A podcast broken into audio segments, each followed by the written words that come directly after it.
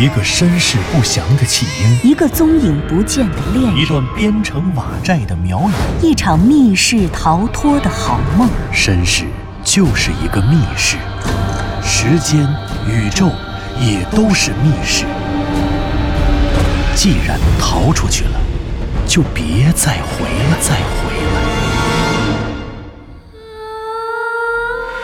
请听长篇小说《望山没有南风向》第一百四十九集。自从穿过双生门之后，向南风他们一连几天在守南山中转来转去，他们转遍了庙瑶塔和庙瑶禅庵，也转遍了雍家村，挖开了刚刚下葬十七年的雍家坟。虽然在这些地方，他们也确实收获了一些信息，可这些信息无疑都是些残破的碎片，依靠他们根本无法重建这些真实存在的雍家人与妙瑶塔和苗国的关系。湘西谷主猜出了喜山村张老四的临终遗言。原来天启六年八月初四，雍家村的神秘事件后，布政使司衙门曾经派人调查此事。时任布政使司的黎大人便成为了他们追查雍家村神秘事件的重要人物。然而，黎大人究竟是谁？他现在又在哪里？这都是个未知数。所以，能否找到黎大人，这本身全凭运气。可无论能否找到，他们总是要先去东兴城，因为那里是布政使司衙门的治所，找人必得从那里开始。向南风他们打算前往东兴城，不过如果想从守南山去东兴城，无论如何也必须经过西阳县。由于这么一走，不知日后何时再回来，向南风便提议，在离开这里之前，先在西阳县县城里去打听打听，找找当年县城中县衙里的工人，看看是否也有人会碰巧听说过天启六年守南山中的神秘事件。或者听说过有关庙窑禅庵和庙窑塔修建的传闻，也免得日后留下什么遗憾。三个人坐在客栈的房间里，对于该向谁去打听还全无思路。可是我们该问谁呢？难道问店小二？问他呀，他比你岁数还小呢，他有十七吗？嘿，我就那么一说，南风哥。那你说问谁？要在西洋打探的主意可是你出的。哎呀，这按理说咱们还是得问宫门中的人。可是现在西阳县已经被清军占领了，到哪儿才能找到当年宫门中人？这倒是个问题。哎，明朝西阳县的宫门中人还真能找到啊？你怎么知道的？我这两天跟店小二聊来着。哎，对了，左和子好像突然想到了点别的，他转移话题说。你们看，现在西阳的市面上还算太平吧？而且清军并没有在西阳县城里面搞屠城。嗯，左和子还真的是这样。我还纳闷呢，为什么清军不屠县城，却非要跑到守南山里面屠村去？是啊，左和子，为什么呀？这件事情啊是这样的，我听店小二说，月初的时候，清军从北边打过来。结果被守南山里的也不知道哪个村的村民冒死给清军做向导，诱骗清军进了守南山。明朝军队在守南山里打了一个伏击战，杀死清军先头部队一千多人，而且还把这军队的首领色勒贝子的弟弟给杀了。这清军就记下这个仇了。后来色勒带着大部队赶到的时候，赶到以后就决定绕过守南山。明朝的那点守军在守南山里面设计打个伏击还凑合，要是平原上作战，根本就不是清军的对手。所以看清军绕开守南山，人家就撤退了。这边一撤退，西阳城啊就被亮出来了。这西阳县县令姓冯，这冯大老爷为了保住自己的官位，就投清了。色勒的清军还没有到西阳城，他就大开城门，自己迎出去十来里。去迎接这个色勒贝子，等于是让清军兵不血刃占领了西阳县，因此清军在西阳自然是没有屠城了。可是他们一占领完西阳啊，掉头就进守南山去了，不过明朝的守军早就都跑光了，剩下守南山里五个村的老百姓，一个都没活成，全被杀了。这么说，那个冯大老爷还活着，而且明朝西阳县的行政机构也应该都还保留着，没有被破坏。对，但是问题是，就算我们去问，人家凭什么告诉我们呀？色勒。什么？湘西谷主的嘴里忽然冒出这两个字，可是他说话的声音太小了，有点像是自言自语。向南风和左和子谁都没听清楚。你说什么呢，师兄？色勒，色勒被子。色勒贝子？你是说我们前天在雍家村杀死的那群屠村的清兵，他们的首领？嗯，好主意，湘西谷主。这清军刚刚拿下西阳城，色勒贝子是这群清军的头子。如果他出面来找前朝的县衙里的工人，肯定没问题。是，可是人家凭什么出面给我们找前朝的工人呢？哼哼，我有办法。湘西谷主说着，从身上摸出了一根黄色的绒绳，一拽这根绒绳，袖口里顺势掉出了一块铜疙瘩。向南风和左和子向前探身一看，原来这铜疙瘩是一块中间圆、上下尖的铜腰牌。铜腰牌的四周镂刻着卷草纹，正反两面的中间则都是满纹。是什么？他们也看不懂。这什么呀，师兄？就是的，湘西谷主。哎，你这什么玩意儿？哪来的？这块腰牌是什么？我其实也不太清楚。不过这是我从那个牛鹿张京身上拽下来的。我估计啊，这应该是证明他身份的腰牌，上面满文写着他的名字，一面写着牛鹿张京。当然，这都是我猜的啊。哦，那你拿这个打算干什么呀？你们想啊，这牛鹿张京带着将近二十人屠村，从他们出来到现在，起码有三天了吧？按理来说，他们早该回去了。现在这色勒贝子肯定派人在找他们。我只要拿着这块腰牌递上去，肯定有见到色勒贝子的机会。到时候我要求单独见他，只要单独见着他，还怕他不给咱们干活吗？湘西谷主说做便做，为了确保安全，他让向南风和左和子两个人带着藤原结晶就在客栈里待着。他吃完了饭，便孤身一人前往县衙。果然像湘西谷主预想的那样。色勒贝子这几天正在为牛鹿张京和那些兵勇的神秘失踪而发愁，正巧这时湘西谷主拿着牛鹿张京的腰牌前来见他。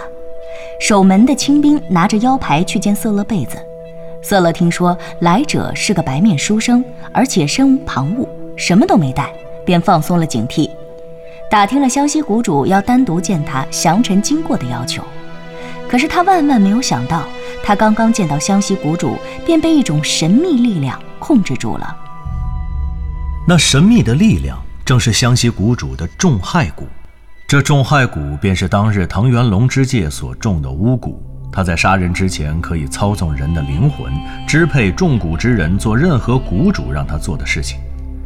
很快，在湘西谷主的操纵下，色勒贝子下令叫来了那位为保官位、叛国投敌的西阳县令冯大老爷。原来，这位冯大老爷是崇祯十六年，也就是一年前才候补到这西阳县上任的。这西阳是穷乡僻壤，在这里当官没什么油水，所以据他所知，仅仅这十多年来，西阳便换了七八位县令。通过查阅县衙的旧档得知。天启六年的西阳县令姓童，是山东济南府人士，是万历十八年的贡生。这样算起来，他在担任西阳县令的时候，天启六年时恐怕快七十岁了。而到现在，时隔十七年，恐怕人都早就不在了。就算人还活着，这兵荒马乱的，想去济南府找个退休的闲官，又谈何容易？最后，在这位冯大老爷的鼎力帮助下。湘西谷主又去客栈喊来了向南风和左和子，他们三个人把县衙翻了个遍，一直找到了当天晚上，才在县城的东郊找到了一个六十多岁的老头。这老头曾经在天启六年时在县衙里当过捕快。向南风从他嘴里得知，当年他曾经听县衙里负责验尸的仵作说起来，说守南山里发生了一件大事。具体是什么大事，他们仵作也不知道。但据说当时因为布政使司衙门派了很多兵，把进出守南山的山路全都给封了，实施过戒严。而这期间，布政使司从省里带来的仵作，曾经到最近的西阳县衙里找当地的这个仵作借过什么验尸用的工具。据这个当年的捕快说，他推断应该是什么验尸用的消耗品。布政使司衙门的人远道而来，带的东西不够用了，也就是据此，再加上布政使司衙门封了进出守南山的山道，而且当时封了好几个月。县衙的那个仵作推断，守南山里面肯定是出了什么大事。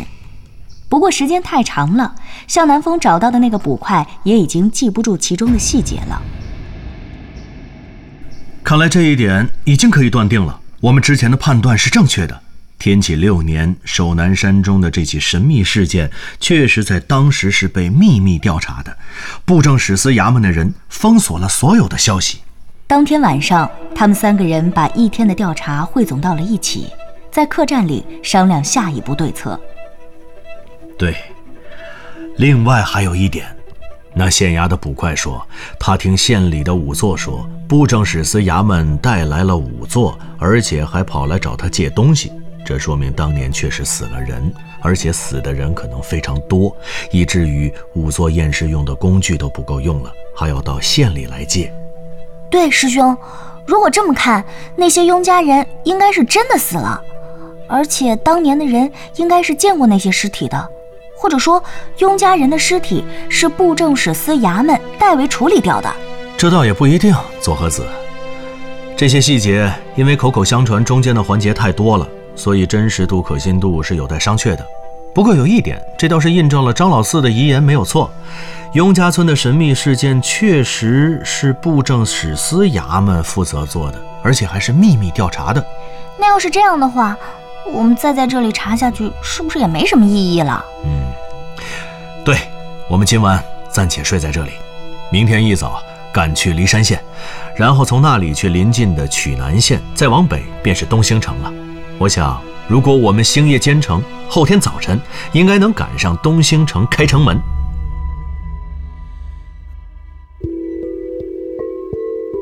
东兴城在地势开阔、一马平川的东兴平原上，周围沃野千里。这里是当时全国最重要的稻米产区，素有“东兴富，天下足”的美誉。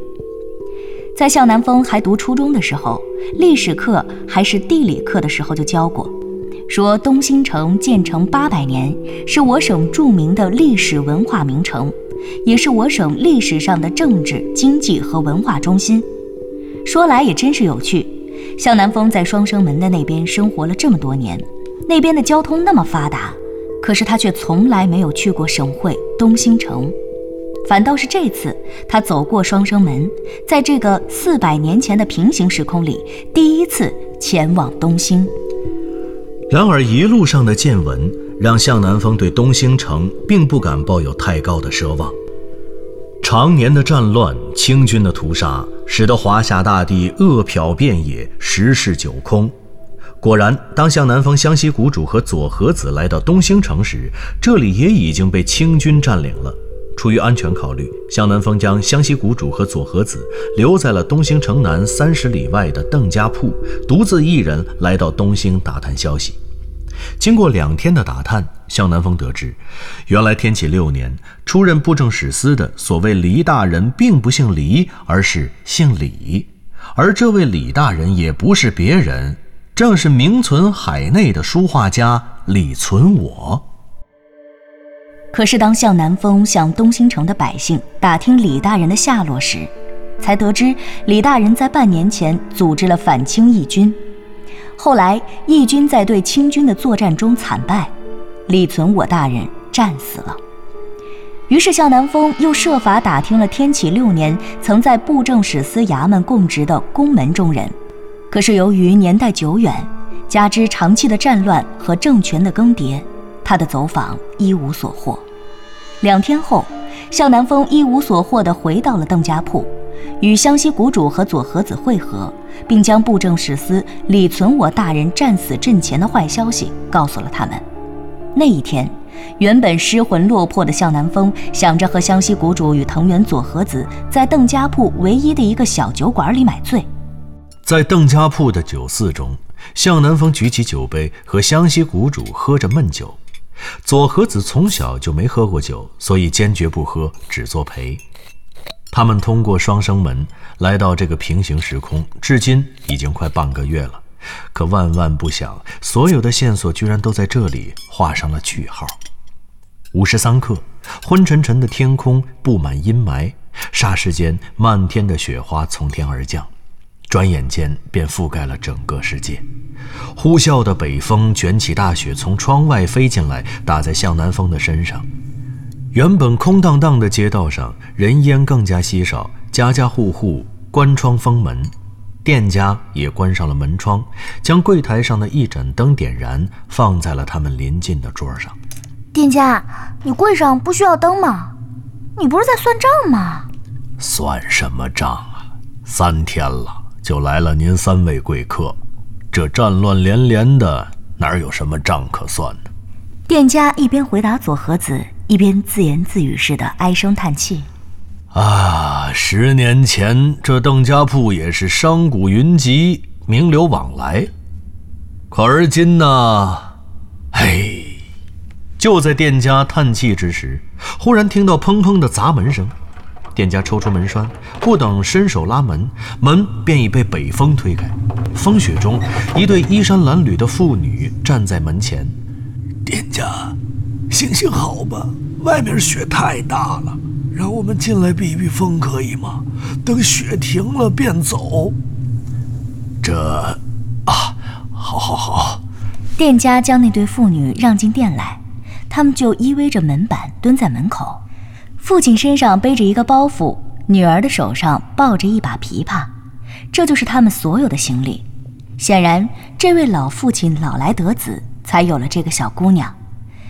小姑娘大约十四五岁。虽然谈不上美丽，但也略有几分姿色。他们靠着门板，一边向手上哈气，一边搓手。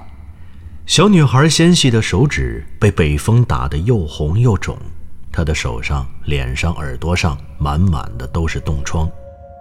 向南风他们的桌上摆满了丰盛的酒食，那对父女时不时的会向这边张望，却从不敢直视桌上的饭菜。向南风知道。他们可能很久都没吃过饱饭了。小妹妹，左和子看着蹲在地上的小女孩，端着自己的碗走了过去。小姑娘看着这碗，胆怯的又看看自己的父亲。小妹妹，你叫什么名字？我叫碧娘。碧娘，这么好听的名字啊！你是不是好几天没有吃过饭了？嗯。姐姐的饭吃不了了，给你吃吧。这……哎呀，夫人，这怎么好啊？不合适的。没关系，没关系，碧娘吃吧。向南风和湘西谷主对视一笑，他居然叫左和子夫人，哈哈，左和子一定气死了，因为在他看来，他应该跟碧娘的岁数差不多才是。想必碧娘一定是饿坏了。咽了咽口水，接过了左和子手里的饭碗，狼吞虎咽地吃了下去。左和子看着他三口两口的便吃完了碗里的饭菜，一手拉着碧娘，一手拉起了碧娘的爸爸，把他们带到了邻桌。老板，请再上一桌和我们这边一样的酒菜。夫人，这怎么行啊？我们非亲非故，怎么能接受您这么大的恩惠呀？碧娘和她爸爸听到了左和子的话，顿时倒身便拜。左和子赶忙搀扶他们。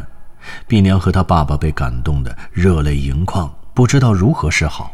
而左和子也因为做了善事儿，脸上洋溢着幸福的微笑。不一会儿，酒菜做好了。向南风他们看着碧娘和她爸爸饱饱地吃了一顿，那一瞬间，屋里暖融融的炭火烧得旺旺的。沮丧的心情仿佛也暂时被隔绝在了酒肆外的暴风雪中。